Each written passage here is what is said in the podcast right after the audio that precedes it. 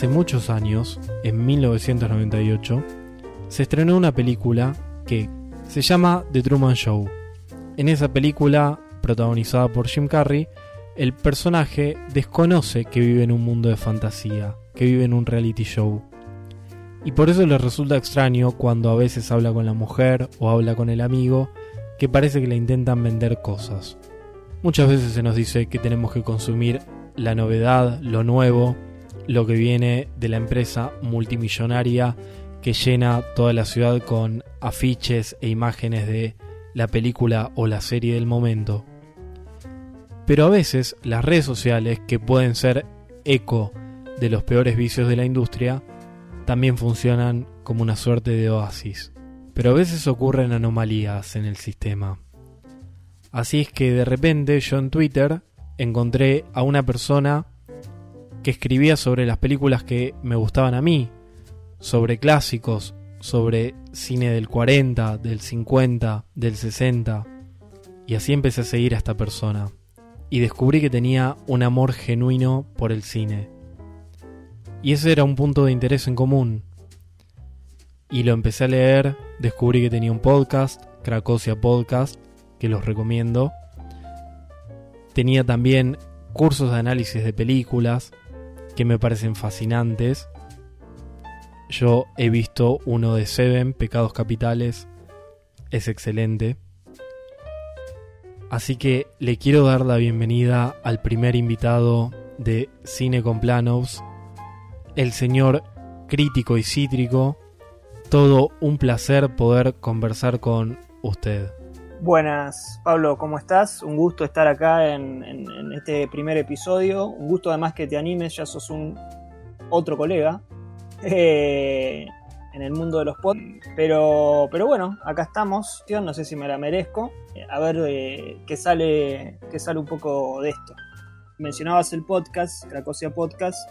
Eh, lo que nosotros nos propusimos, por ejemplo, al hacer el podcast, era justamente escapar un poco de, de, la obligación de tener que hablar de la película que se estrenó eh, en cine esta semana, de la película que salió en plataforma, en streaming esta semana.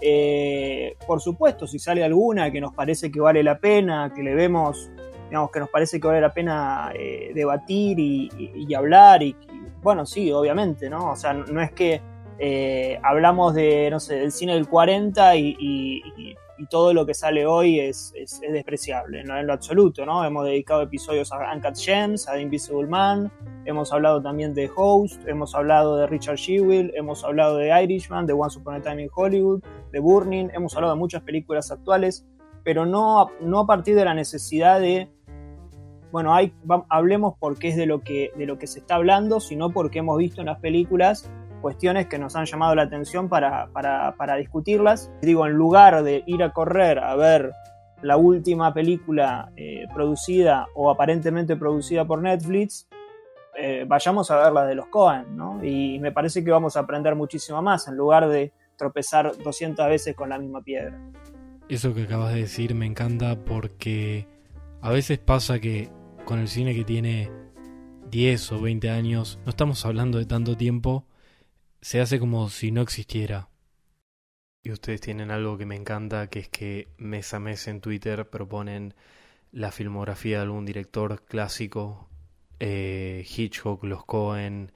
Eh, cuando, cuando propusimos eso, eh, vos fíjate que el orden de los directores es dentro de todo coherente, porque un poco la idea interna, esto tampoco lo hemos dicho, pero bueno, algún día se iba a decir, eh, un poco la idea interna era que, sea como, como una escuela de cine, en el sentido de que si vos seguís los directores, vos haces el trabajo de seguir los meses de los directores durante un año, en un año abordás, arranca con el, con el Hollywood clásico, eh, en, aquel entonces, bueno, ahora no me acuerdo de los otros meses, los otros años, pero digamos que en un año abarcaste, o sea, si vos seguís esa, em, durante un año vas viendo películas de esos directores que se que se ponen como propósito por mes, salís entrenado como para poder ver lo que sea. Digo, si, si viniste sin saber, eh, eh, no, pero no sé si voy a poder ver una película del 30 en blanco y negro, uy, pero no sé si voy a poder ver una película de la novela Bach, bueno,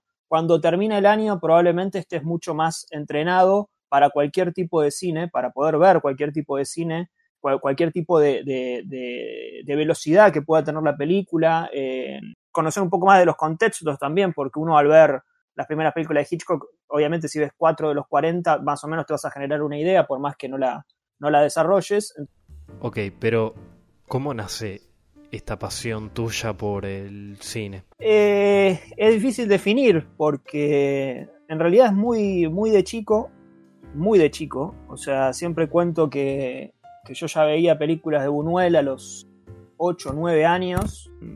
Eh, lo primero arrancó con el terror el primer acercamiento como fuerte fue el terror, porque antes veía películas así, viste, qué sé yo, las, que ven todos, digamos, las mainstream de aventura, porque sos chico y demás, pero, pero el, terror me llegó muy temprano, o sea, yo por ejemplo a los 6 años ya había visto, 6, 7 años, 6 años, sí, ya había visto eh, las películas de Freddy, todas las, todas las, toda la saga prácticamente. Y entonces yo, claro, los sábados y domingos yo, eh, yo me acuerdo que fui a ver Psycho, o sea, vi Psycho a la una del mediodía, fue la primera vez que la vi, y después me fui a jugar al, club de fútbol donde jugaba.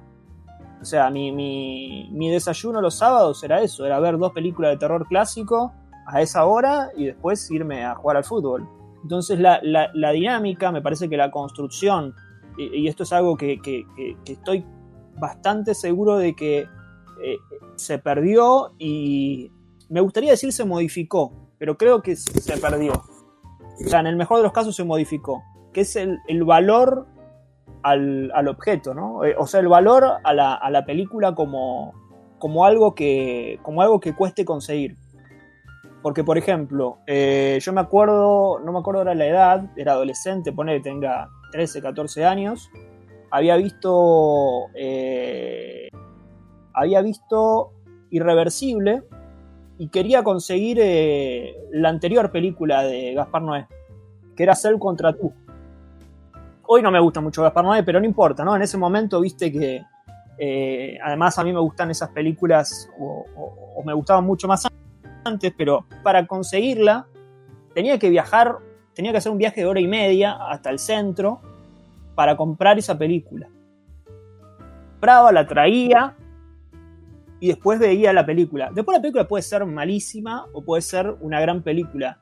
Pero ya el valor, ¿no? Ya el, tener que, que, ponerte la ropa y tener que pedir permiso en tu casa para ir, para ir específicamente a buscar una película y tener que hacer ese trayecto de hora y media de ida y hora y media de vuelta y después estar en tu casa con la película en la mano y, y esa sensación de poner esa película que tanto te costó conseguir en, el, en, ese entonces en la videocasetera y ver la pantalla y ver los títulos iniciales, digo, me parece que, que, hoy con que hoy que, la película te tarda 20 eh, minutos en bajarte, digo, es muy poco es muy poco romántico. Eh, el acercamiento con la película es muy, es, muy, es muy impersonal en algún punto, porque la biblioteca es tan grande, la biblioteca es tan, eh, digo, es tan democrático que termina siendo bueno, pero está ahí, ¿no? O sea, queda ahí. Bueno, y son carpetitas. No estoy en contra de Internet, no estoy diciendo esto porque a mí me, he visto películas gracias a Internet que nunca jamás hubiera visto de la otra manera. Pero sí digo que en cuanto al, valor que le damos a la película como película, o sea, como, ese ritual previo, me parece que, que, hoy no, no, es muy existente. Y fíjate cómo si quiere generar eso todo el tiempo, en redes sociales, lo vemos todos los días, con cada teaser, cada trailer, cada cosa que sale, cada cosa que sale es emoción, emoción, emoción, y es, es, es, ese intento de, generar esa emoción que te decía que, yo sentía de ir a buscar, pero de una forma impostada, de una forma que no está ahí. Yo creo que se nota mucho cuando se intenta falsear. Y, hoy es muy, eh, es muy evidente. Creo que alguna vez lo hemos hablado. Eh, sobre lo que es la, la, precinefilia. Es muy evidente porque, porque es la misma foto de perfil, porque es la misma foto de portada, porque es la misma bajada de línea, porque es la misma... Y es como, es, es esa necesidad de, de, querer pertenecer a una manada y ni siquiera estás discutiendo sobre lo que, sobre lo que te gusta. Entonces se vuelve ahí una cosa medio de autoimpuesta, ¿no? Como que hay hay, algunas películas que pertenecen a ese clan o ese, o ese grupo y, y no se pueden sacar de ahí. Entonces, bueno, voy a subir una, una foto de, no sé, qué puede ser, de y acá en Twitter, qué sé yo, te pones la foto de la última película de Kaufman, el nombre todo en minúscula y ya sos parte de un grupo, de una secta. Eh, a, mí me parece triste eso. No, triste que te guste la película de Kaufman, que a mí no me gusta, pero no me, no me parece triste eso. Me, parece triste que no sea genuino. O sea, si, si te gustara en serio, te, recontrabanco. Ahora, si, si, si lo estás haciendo para para pertenecer y me parece que no, digo, qué sé yo, digo, eh, eh, es, como hay, eh, somos muy, somos muy básicos en ese sentido. Me acuerdo que había una, una entrevista de Arriaga, bueno, no, es una entrevista, es una masterclass que él da, y que decía que, a sus alumnos les había dicho escribir sus, un ejercicio de guion, de creatividad y bla, bla, bla, sus fantasías sexuales. Y cuando leyó todo, obviamente anónimas, ¿no? Eh, cuando leyó todas las, fantasías, todas involucraban lo mismo. Eran todos en la playa, en un avión, eh, con dos personas más involucradas. Entonces, digo, lo que sería lo más íntimo que uno tiene, lo más eh, personal, lo más donde uno puede viajar a cualquier lado, la imaginación va para el mismo lado. O sea, eh, y esto es un poco parecido. cuando hicimos eh, Cracosia nosotros sabíamos que la palabra análisis estaba, estaba estigmatizada. O sea, creo que un poco lo sigue estando, pero ahora no, tanto, al menos dentro del timeline que nosotros manejamos, ¿no? O sea, eh, porque seguramente para el, para el mundo global, ¿no? para toda la, humanidad siga siendo de, de, la misma forma. Pero bueno, creo que eh, la palabra análisis estaba muy, muy, muy alejada, estaba muy asociada a tipo de bigote, viste, monóculo, eh, eh, o, cierto tipo de películas, ¿no? Como que solamente se puede analizar una de Godard, una de Fellini, una de, de Belatar. hay una frase muy, muy graciosa de, de Feynman, no, de, no de Feynman. De José Pablo. Claro, claro, exacto. Que dice el prestigio del tedio. El prestigio del tedio. Creo que fue en una nota de página 12. Ahí está. El prestigio del tedio. No estoy diciendo que sea un tedio estos directores. A mí me encanta Berman, que a Feynman no le gustaba. A mí me encanta Antonioni, que a Feynman no le gustaba. Y muchos otros directores. Pero, pero sí es cierto que digo, se, asociaba el análisis al, prestigio del tedio. A los mismos directores que, eh, que se le tiran flores porque son densos, ¿no? Digámoslo así. Son como eh, eh, profundos en un sentido como muy eh, ostensiblemente dramáticos y con cierta música y con cierto tono espeso y que hablan de la muerte y donde no hay risas y etcétera, etcétera, Entonces, como si esas películas fueran superiores a Rocky, como si esas películas fueran superiores a Forrest Gump, como si esas películas fueran superiores a Halloween, como si esas películas fueran superiores a eh, Terminator 2. Eh, y lo que nosotros eh, establecemos un poco en el podcast, y cualquiera que lo haya escuchado, le guste o no, sabrá que, es un poco la, la, idea, es que nos parece que es un poco lo, lo contrario. No sé si lo contrario, pero creemos que en esas películas es donde, donde justamente eh, digo, son muy permeables al análisis, porque justamente llegan, o sea, tienen, logran tener la universalidad que a las otras eh, les, falta.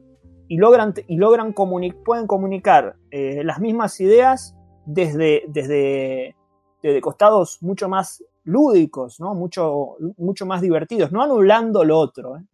Coincido mucho, de hecho estoy asentando con la cabeza mientras te escucho porque eh, con el tema del entusiasmo prefabricado siempre es difícil. Eh, mira, a mí me voló la cabeza el trailer de Mank de Fincher. Y creo que un caso ejemplar de esto, incluso desde un director que hizo una película que a mí me gustó, que fue Moonlight, pero que me parece que combinaba el entusiasmo prefabricado, desmedido, eh, y un trailer de un minuto solemne Era, era solo una toma donde era un plano, creo que era un plano general que se abría cada vez más. Sin embargo, todos los medios norteamericanos estaban como wow. Y yo dije, o no entendí algo, o acá hay algo raro.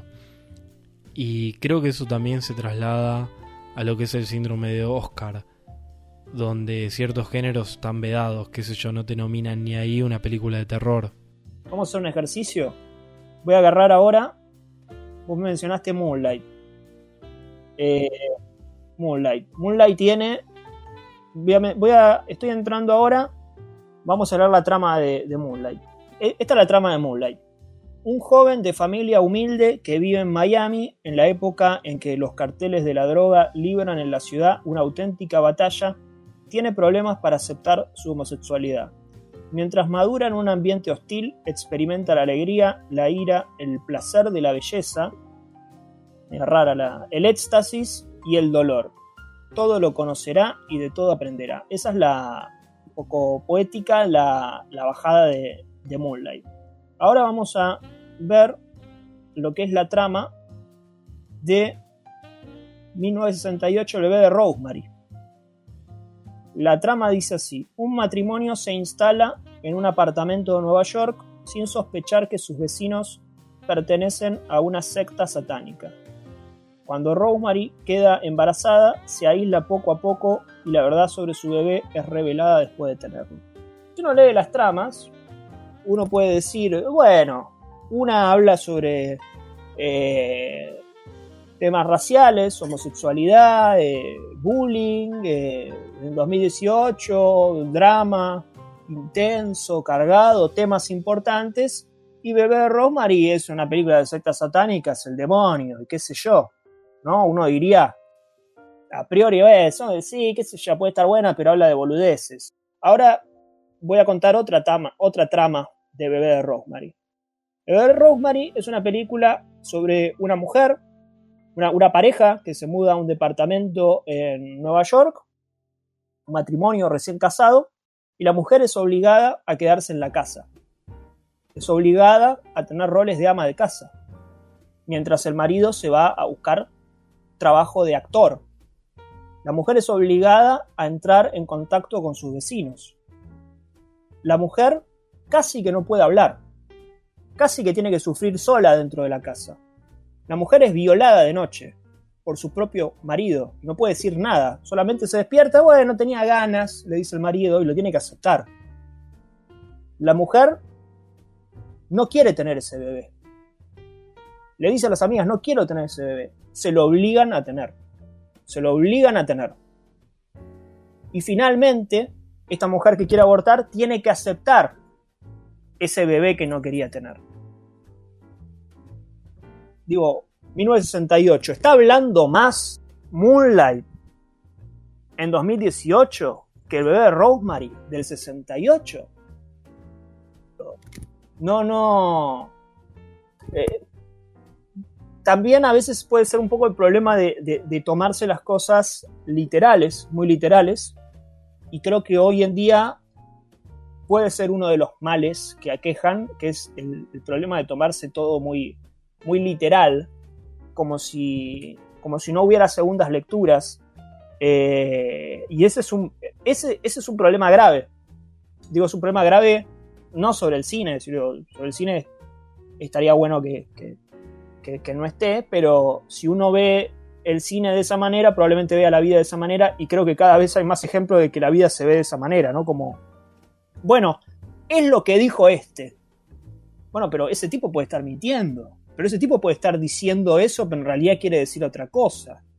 Eh, como que no hay posibilidad de, segundas lecturas. Si vos no crees en una segunda lectura dentro de eh, una película, probablemente cuando leas el diario vas a leer y vas a entrar en todas. Vas a pensar que la noticia es lo que te dice. Eh, uno cuando crece sabe que Mm, eh, que tienen eh, intereses por todos lados, que este tipo no está queriendo decir eso, que eso lo quiso decir, que eso no. Digo, eh, uno se va manejando de esa manera. Si nosotros borramos por completo eso, es, digo, se vuelve muy, nos volvemos muy ingenuos. Es como lo que sucede en Ready Player One con el personaje de Nolan Sorrento. Que, que, que Wade, Wade el protagonista, lo sabe leer a, Nolan Sorrento. Que Nolan Sorrento es básicamente un, un, empresario de Netflix. Viste que va y le dice, le dice, no, porque a mí me gustan las películas de Michael J. Fox, viste que le están pasando información. Le están pasando información es básicamente Stranger Things. Es, es, bueno, vamos a hacer cosas de los 80 como si nos gustaran los 80 eh, entonces vamos a poner un póster de T y de The Thing y qué sé yo qué, pero, pero, de, pero vos sabés de qué habla de T. No, no importa, vos pon el póster que, que vamos a conseguir gente nostálgica que la vea. Es una escena perfecta para ilustrar la pelea entre Spielberg y Netflix, ¿no? Porque Wade es Spielberg y el otro es Netflix. Wade, Wade Spielberg es, pero a mí me gusta de verdad eso. Yo a eso lo que, yo esas películas son, son las mías. Vos estás agarrando los pósters y lo estás tirando por todos lados. Bueno, y, y Wade sabe leer y le dice, no, no, vos me estás cagando. Si él no tuviera esa, eh, esa capacidad, y lo eh, termina siendo cagado por, por Nolan Sorrento. Eh, por eso el cine tiene esto de que un poco te enseña, te enseña a vivir. Como en Sherlock Jr. cuando Buster Keaton, si mal no recuerdo, miraba la pantalla de cine desde la cabina de proyección como alguien besaba a la protagonista, entonces él miraba a la chica e imitaba lo que pasaba en la pantalla. Exactamente, sí, sí, sí. Bueno, eh, sí, sí, sí, sí, es eso. Eh, el cine tiene, tiene muchas películas que hablan de esto, ¿no? O sea, sobre todo el cine de los 70, Blowout. Ahí, ahí pasa algo eh, brillante. No sé si hace mucho no la ves, Pablo.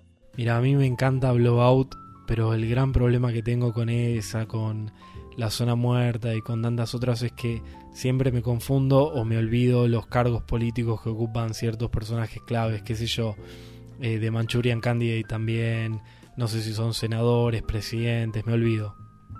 ¿Qué pasa que también el gobierno de Estados Unidos tiene, viste, yo sé, no, tiene como muchos cargos distintos a los nuestros y, y bueno, pero, pero ahí en Blowout sucede algo, esto lo explica muy bien uno de, de, de, mis maestros a la hora de analizar cine, y que yo siempre lo recomiendo, que es Ángel Fareta.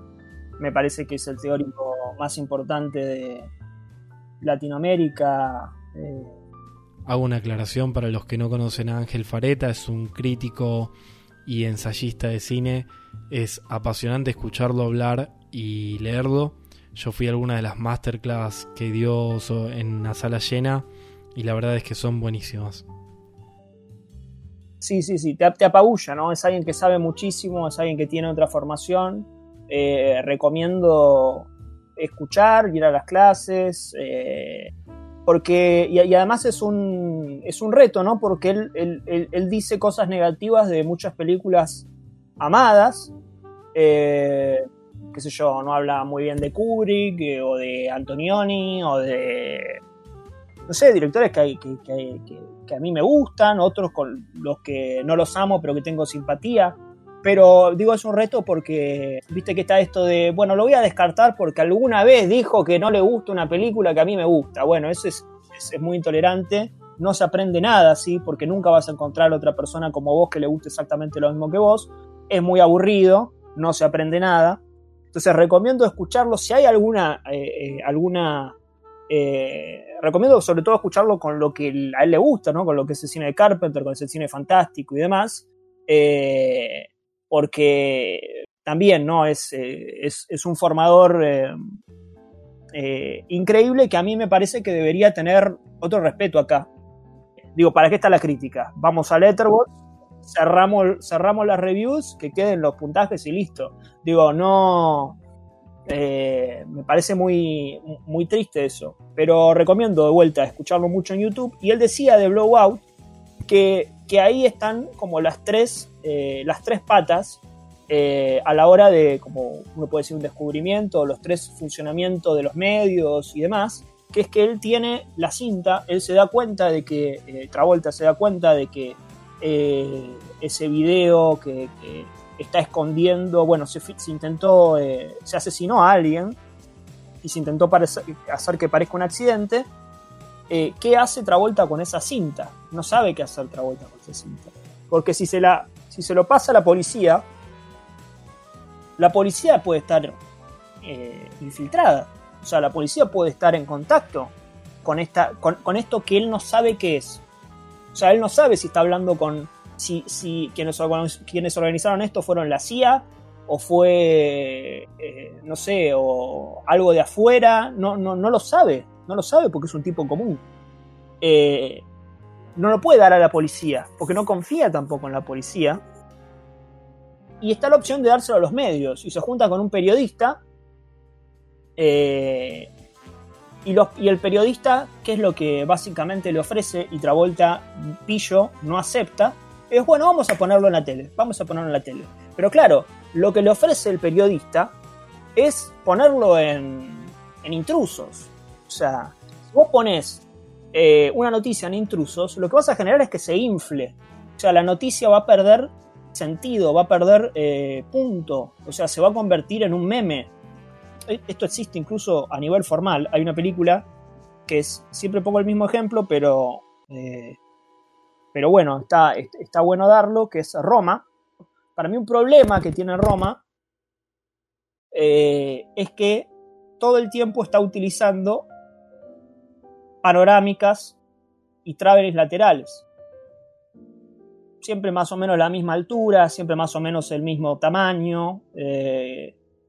Y, el problema con esto es que cuando sobre el final eh, está este, este traveling lateral eh, con ella entrando al agua, pierde valor.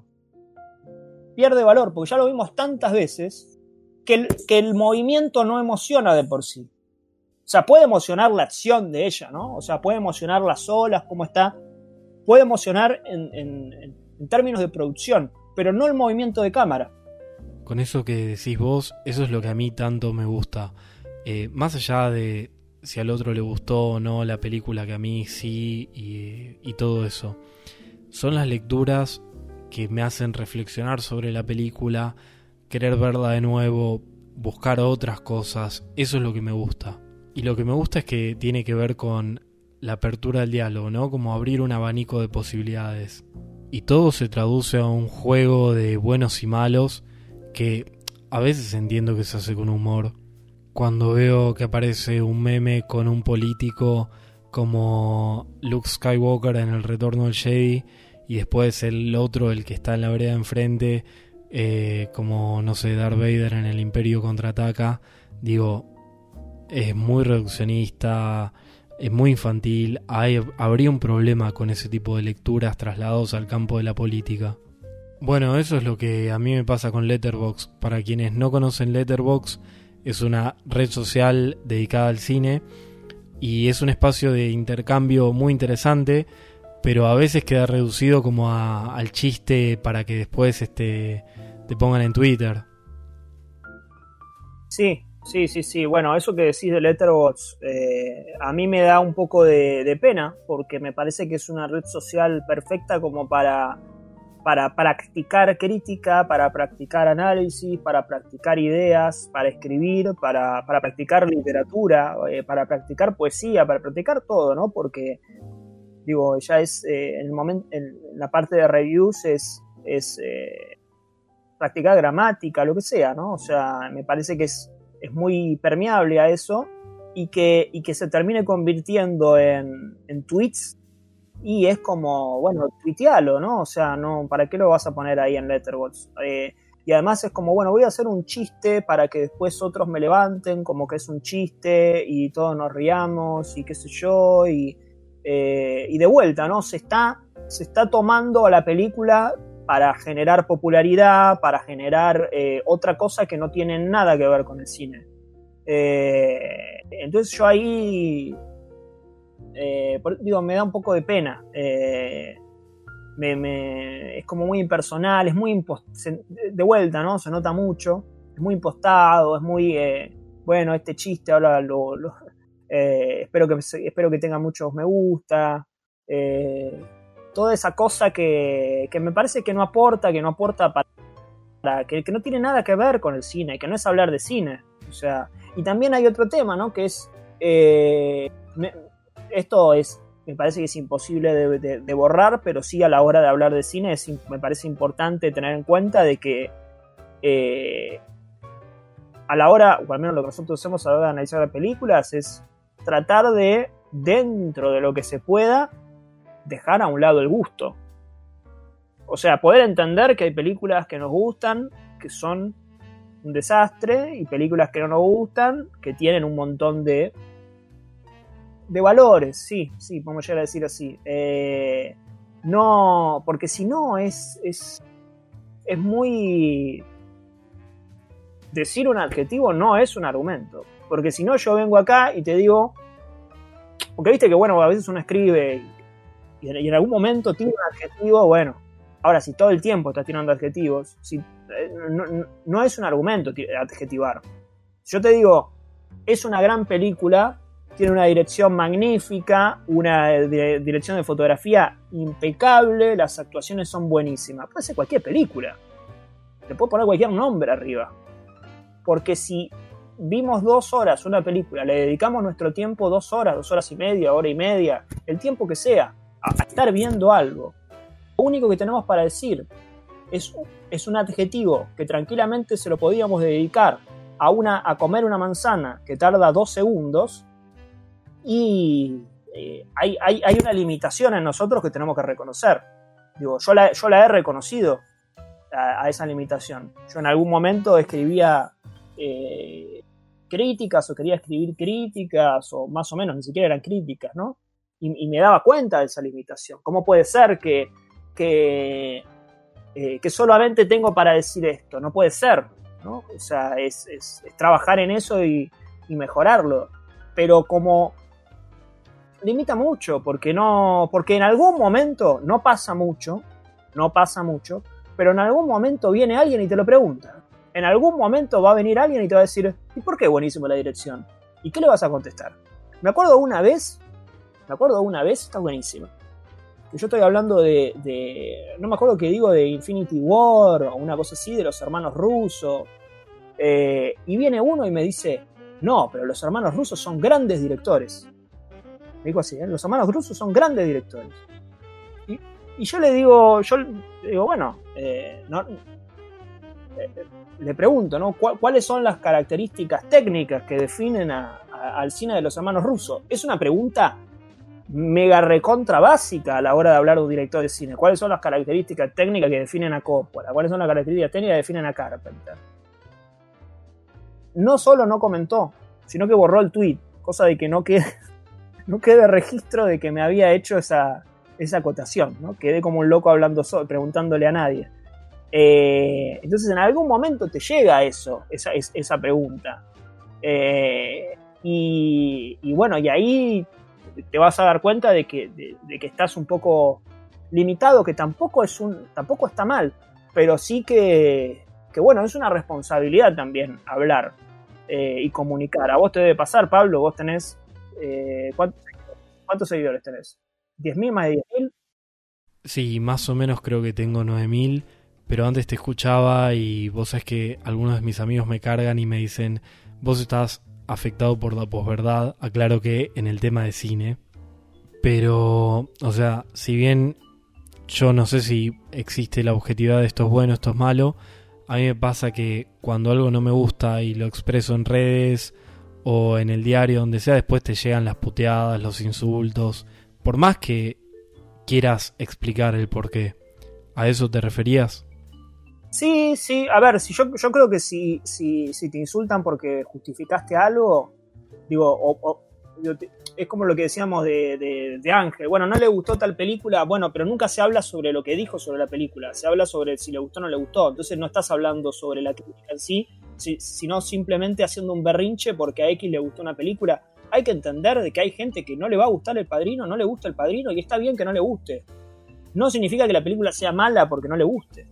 O sea, eh, todos tenemos derecho a que nos guste lo que sea. Eh, o sea, no, no, no, no, está ni bien ni mal eso cuando se dice gusto culposo.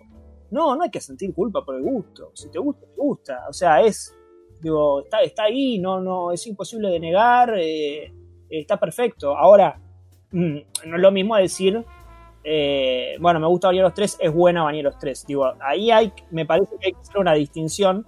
Esto que decía de la posverdad. Yo creo que hay películas objetivamente buenas y películas objetivamente malas.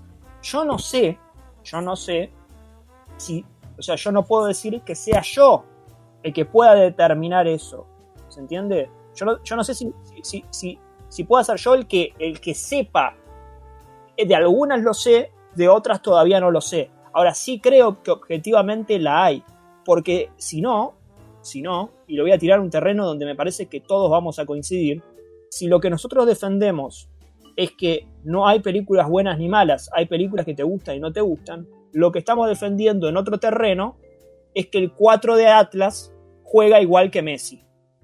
Voy a ir a algo muy básico, ¿no? Pero eh, una película como Bañeros 3, donde ni siquiera hay dirección de fotografía, ¿no? Donde todo es muy... Eh, ¿no? El casting, eh, las actuaciones, digo, está, está todo en, ese nivel ahora, ahora, ahora.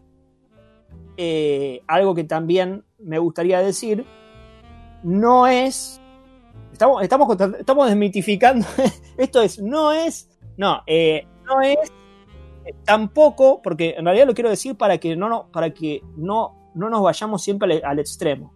Porque va a venir alguien y va, a decir, bueno, pero no hablen mal de esta película porque costó mucho trabajo. Nadie pone en duda el esfuerzo de los trabajadores. Lo que se discute es la obra como película, no el esfuerzo que pusieron los trabajadores en esos términos. O sea, no, no es una cuestión personal cuando se hace una crítica en ese sentido Después hay puntos en los que obviamente lees críticas y decís, bueno, acá, acá está pasando algo más, ¿no? Cuando uno lee una crítica, sobre todo a nivel local, sobre películas de, por ejemplo, Campanella, eh, bueno, eh, ahí no se está discutiendo mucho de la película, ¿eh? ahí se está discutiendo sobre la posición política. Ahí hay un tema medio tabú para hablar, porque con Campanella, yo no voy, a, no voy a ser defensor de Campanella, algunas películas me gustan, otras no, pero a Campanella se lo asesina por, por, su posición política. ¿No? Y, Campanella no es un manco, no es un tipo que no entiende nada de cine. Eh, y, y, así como decimos esto, o sea, eh, después si, si, sucede en Estados Unidos decimos, bueno, pero no importa lo que piense Mel Gibson, lo importante es que la película sea buena. Bueno, entonces respetemos eso también con, lo, con Oscar Martínez, con Campanella y con, eh, con los que están de la otra vereda eh, política. Porque si no es, claro, es muy fácil con lo de allá decir, bueno, no me importa lo que piensen, que estén buenas las películas. Eh, lo importante es hacer ese ejercicio con los que están acá, ¿viste? Pablo Echarri, con todos los que más o menos están ahí, ¿viste? Generando grieta por, por, por, posiciones políticas muy públicas. Yo noto que esto que decís se da mucho en la crítica de Estados Unidos. Sí, con Clint, todo. Sí, totalmente. Y ahí, o sea, parto de un ejemplo propio. Eh, American Sniper, francotirador. Eh, yo la vi en el cine en su momento. En su momento no me había gustado y hoy me parece una película buenísima. Yo recibía en ese momento la influencia mediática porque incluso creo que unos años antes eh, había hecho Clint un, un show en la convención republicana donde hablaba con una silla vacía como si fuera Obama y la prensa lo salió a matar. Lo, de Clint es, es ridículo porque si uno ve las propias películas de Clint, la verdad es que eh, Clint todo el tiempo, como mínimo, como mínimo se está discutiendo a sí mismo, como mínimo, ¿eh? Como mínimo porque realmente las películas, digo, American Sniper, lo que te muestra es el horror de, un tipo que pensó que la guerra era una maravilla, fue voluntariamente y se encontró asesinando a un nene y vuelve de esa guerra y ese trauma lo perturba toda la vida hasta que finalmente muere. Digo, es, es, terrible la, la, la, la, película. ¿En qué momento uno lee en esa película que, que, que el tipo está diciendo, bueno, vayan a alistarse? Eh, o no sé, no sé, o sea, es, es, paradójico. Además, eh, Clint es un tipo que, acá nos vamos por fuera de la película, pero incluso públicamente él, él- él se reconoce como, como, como liberal, creo. Eh, igual el término liberal, viste que no, no es el de acá. Viste, uno dice liberal y piensa en Milley, en Sperd. eh, en, realidad, es libertario eso. Y liberal, liberal es, eh, eh, qué sé yo, la, redistribu- la redistribución de bienes, ingresos, bla, bla, bla. Eso es liberal para Estados Unidos. O sea, eh, Woody Allen se describe como liberal y es más eh, de izquierda que, que, no sé, el nombre que quieras poner. eh, Ricky Gervais lo mismo y está a favor, está en contra de, de la pena de muerte y demás. O sea, son todo el tiempo se describen como liberales porque allá liberal tiene otro, tiene otra, qué sé yo, Clint está a favor de, de obviamente los derechos LGBT, está, a favor de- del aborto, digo, son cuestiones que uno no las ve acá con los, con los, los que nosotros eh, entendemos como liberales acá. Eh, tiene, tiene, tiene sentidos eh, distintos, pero creo que ahí es meterse en un terreno que, digo, sufre la película, digo, ¿para qué? era- Hasta, hasta de entrada te digo, ¿para qué la vas a ver si ya sabes lo que vas a pensar antes, no? Eh, Mira, totalmente. Eso pasó también con Richard Jewell, con los personajes que me daba la sensación que la crítica de Estados Unidos quería que se comportaran y dijeran lo que ellos querían y no lo que la película proponía. Porque la película propone personajes complejos. Cada vez que sale una, ¿no? Es como Richard Jewell sale y están buscándole, bueno, pero ¿cómo reflejó al personaje de Olivia Wilde? Eh, porque eh, no, es una mujer y está retratada, pero vos viste cómo está retratada la madre de Richard Jewell, Katie Bates, que hace una actuación del carajo. Vos viste cómo. Y es una mujer también, ¿eh? No es solamente Olivia Wilde la que, la que aparece. Y, y, y, y vos viste cómo están retratados eh, John Hamm, ¿quién es el villano de la película? Y son la mayoría, son todos hombres los lo, lo villanos de la película. Digo, eh, eh, es, una, es una lectura muy sesgada, es muy. Es, reduccionista, pero además de reduccionista es falsa, porque ni siquiera la propia película sostiene eso, como para siquiera arrancar a tener esa lectura. Entonces se vuelve muy, muy poco, muy poco valedero, ¿no? O sea, pero Olivia Wilde hasta tiene su redención, cosa que no tiene el personaje de John Hamm.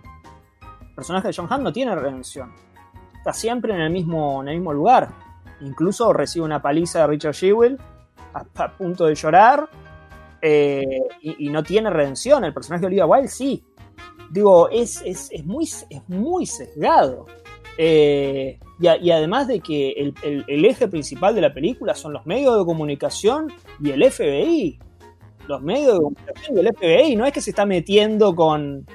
Eh, entonces es. Digo, lo hace Oliver Stone, hace la misma película y la gente aplaude. Dicen, qué, qué, qué, preocupado Oliver Stone. Qué... A mí me encanta Oliver Stone, ¿eh? no lo estoy diciendo como. Pero, pero digo como que se manejan distintas varas. Eh, es, muy, es muy triste lo que pasa ahí con, con Clint. Pero bueno, también es un, es un tema el. Eh, cuando hablábamos de la precinefilia, Ángel dice un término, tiene un término sobre la cinefilia, que es una palabra muy utilizada. Eh, yo coincido con este término, por eso lo voy a decir, por eso lo voy a traer a escena, eh, que es, él dice que la cinefilia es como la varicela, la tenés que tener pero de chico, si la tenés de grande es un problema. Y, la cinefilia sería quedarse en ese, eh, en ese estado de, bueno, qué lindo es esto, muy lindo, la pasé muy lindo, la pasé muy bien, y nunca pensar la película. Digo, pensar en términos, en términos formales, en términos eh, argumentales, en todo sentido, digo, pensar la película.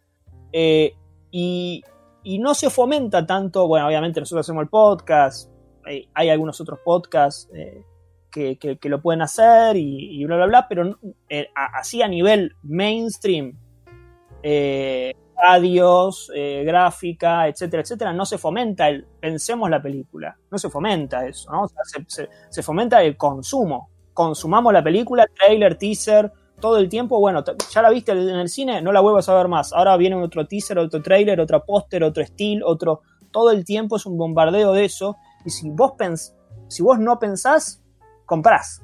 O sea, es, es, el, es el gran truco capitalista por excelencia, ¿no? Imagínate estar en, la, en, una vidriera que es, o, cuando entras a un negocio y viene alguien y te dice, eh, ¿qué estabas buscando? ¿Por qué te dice que estabas buscando?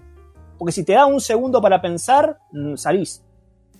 Es el fanatismo del no pensamiento. El fanatismo del no pensamiento. Por eso está, eh, están endemoniados los términos pensar, pensamiento, intelectual. Intelectual está visto horrible pues es intelectual y parece, parece un insulto.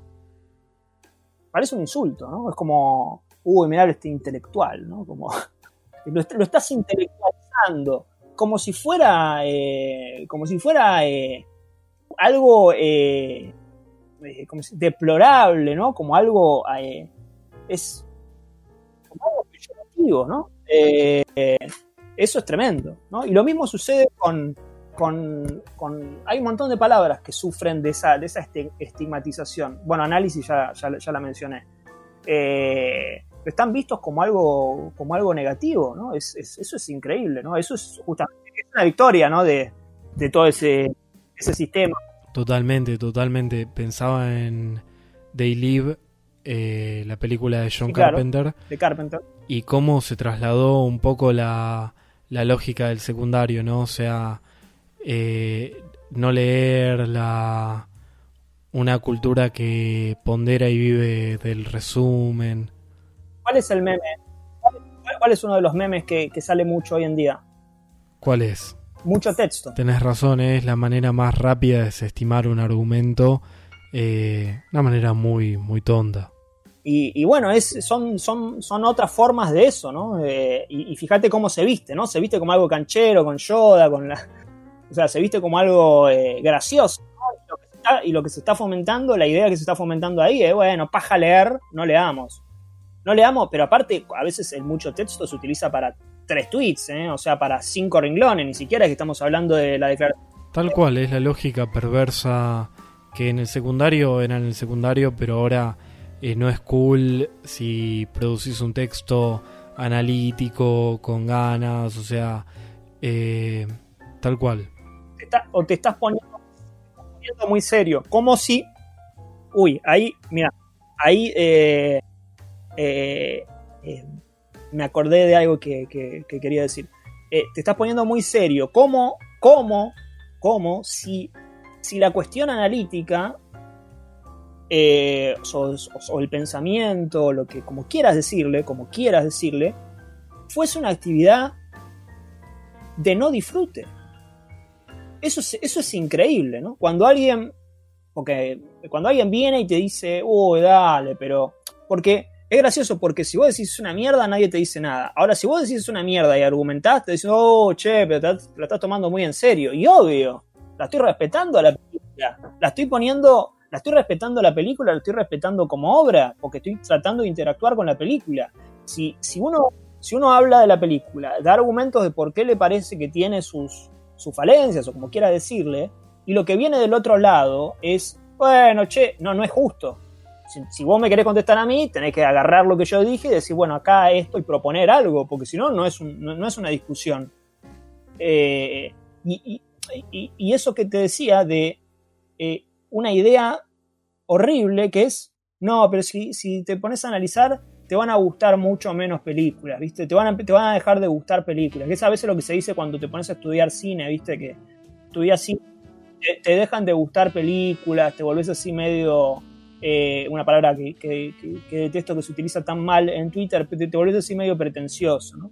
Que dice le dice pretencioso a, cualquiera, ¿no? Te gusta la lista de Schindler y sos pretencioso, te gusta Jurassic Park y sos pretencioso. ¿Por qué el gusto va a ser determinante? Lo mismo sucede con la, con la experiencia, como cuando se dice, bueno, esta película, que yo creo que también es, es, es, es una trampita, ¿no? Por ejemplo, hablemos de, puede ser eh, un... ¿Qué película puede ser? Se me ocurre Inland, Empire, pero... Eh, bueno, Inland Empire, a mí me gustan algunas películas de Lynch, esta no. Pero Inland Empire, viste, que se dice, bueno, eh, te gustó la película y es una experiencia. Todas las películas son una experiencia. ¿qué? ¿No es una experiencia ver Vértigo? ¿No es una experiencia ver, eh, no sé, eh, La Bruja de Ipswich, ¿no es una experiencia ver eh, el graduado? Por supuesto que es una experiencia.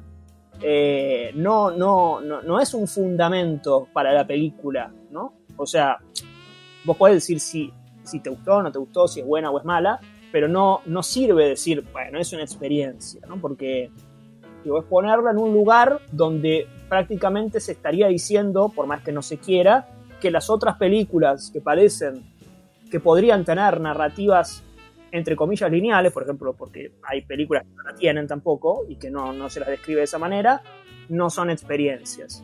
Estas son películas Blowout, qué sé yo, y no sé cuántas otras, eh, que, que, bueno, que toman por inteligente al espectador porque creen que el espectador puede, puede ver un poquito más allá. Totalmente, es lo que me pasa a mí que te escucho hablar de y me dan ganas de volver a ver todas estas pelis de vuelta me acuerdo del plano de la lechuza y de los fuegos artificiales y de un montón de cosas más. Eh, el, cómo comienza con la cita Hitchcock. Y te digo, me dan ganas de terminar la entrevista y ponerme a ver de vuelta la película. Pero para los que nos están escuchando, ¿dónde te pueden leer? ¿Dónde te pueden escuchar? Bueno, pueden entrar a, eh, en la cuenta de Twitter, es arroba crítico y cítrico. Me pueden encontrar de la misma forma en, en Letterboxd. Eh, si les interesa escuchar los análisis de películas en el podcast, que es Cracosia Podcast, hay episodios desde películas, como decía antes, súper contemporáneas, hasta, no sé, películas de 40, 50, hasta películas de, ah, no sé, Aida Lupino, hasta Burning, hasta eh, Rec, eh, no sé, súper variado en ese sentido. Eh, pueden buscar el, lo que más les guste y, prestarle una. Eh, darle una oportunidad. Y, bueno, después están los, cursos que hacemos. Tenemos un, hay un curso de, análisis de escenas eh, que con a sala llena, eso se lo tienen que pedir a sala llena. Mandan un mail a cursos.salayena.com.ar o, un mensaje privado a la cuenta de, Twitter de Sala Llena eh, eso es un curso de cuatro, cuatro, clases de hora y media, donde básicamente se, enseñan herramientas para analizar. Y después están las masterclass, que esas las manejo yo. Me pueden mandar privado por a, mi cuenta de Twitter. De hecho, yo la cuenta de Twitter eh, siempre tengo el mensaje privado eh, abierto. Siempre abierto. ante cualquier consulta. Cualquier consulta, ¿no? No solamente de esto. Hay consulta de cine me a veces, va, muchas veces me mandan mensajes privados y no, me quedo hablando horas y horas con, gente que no conozco. Eh, así que no hay ningún problema con eso, eh, estamos para eso. Eh, las masterclass son una de One Upon a Time in Hollywood, otra de Burning, otra de Magnolia. son, tienen una duración de dos horas y media, tres horas aproximadamente. creo que la de Magnolia dura cuatro, bueno, por ahí. Es una clase ya previamente grabada, ilimitada, o sea que una vez que la accedes eh, puedes verla cuantas veces quieras durante el tiempo que quieras. Y después hay un curso que, damos con, que dimos con Pedro Seba. Eh, estas masterclass también son con Lucas Rodríguez. Eh, curso que, damos con, que, dimos con, con, Pedro Seba muy, muy para, este, para este momento de David Fincher, que consta de tres clases de hora y media, donde es el primer curso creemos que es el primer curso en Latinoamérica de, David Fincher. Eh, ahora está el de José Tripodero, pero bueno, tuvo primero este. o sea, creemos que es el primer curso. Eh, y, bueno, nada. O sea, si le gusta Fincher, está, está buenísimo. Eh, para, para como previa para Mank o para ver después, para después de Mank, qué sé yo. No sé, eso lo decide cada uno, pero más o menos para ir cerrando, tres pelis que recomiendes y una que te guste un poquito más que las otras tres. Está bien, eh, tres recomendaciones. Voy a ir con... Eh, una es Marathon Man de John Schlesinger, eh, película protagonizada por Dustin Hoffman, un thriller setentoso, violento, como se dice, de esos que ya no hay, de esos que ya no se hacen. Segunda vamos a ir con una de terror, eh, que es em, May, May de Lucky McKee. Lucky McKee es un director de terror eh, de cine independiente que tiene un par de grandes películas. May es una de ellas, The Woman es otra. de, de Goods es otra, eh, es un gran amante del cine de terror. Eh, May, en May hace una, una, una especie de, de, relectura de Carrie, de Brian De Palma. Y mm, obviamente más, si querés, dentro de, un contexto adolescente rural moderno. Y en tercer lugar, hablando de relecturas, Cold in July, de Jean eh, se llama. Es una película que vi hace muy, muy recientemente. Me pareció increíble. De hecho, acá eh, es una película que yo había visto y no, no, sé qué me pasó. No sé qué me pasó. Que no. Y eso que la vi hace, no sé, te diga, dos años, año y medio. La había visto y no, no, no, entiendo. No entiendo qué me pasó, que no me había gustado, que no. No, no sé qué, no sé en qué estaba pensando.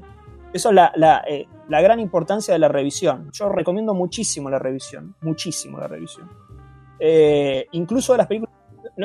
No, sé si es... Digo, no lo digo ni con orgullo, ni, ni, como mérito, sino que, me, resulta interesante el, eh, volver a verlas y ver si realmente es así y ponerme en cuestionamiento a mí mismo, ni bien veo una película y pienso que, no me gustó, lo primero que hago es buscar críticas positivas para ver si para ver qué piensa el que está del otro lado, a ver si a ver si hay algo ahí, entonces me parece que, es un ejercicio de uno aprende, ¿no? Si uno va y lee siempre los que están de su lado, bueno, digo, es muy cómodo, me parece que no, que, que, no se avanza mucho. Esas fueron las primeras tres elecciones de Crítico y Cítrico, pero vamos a una cuarta, que esta es la que te gustó un poco más. Es una película que, que, no había visto nunca hasta este año, eh, que me parece un, noir increíble, un noir increíble amarguísimo, amarguísimo, que ahora va a tener su remake,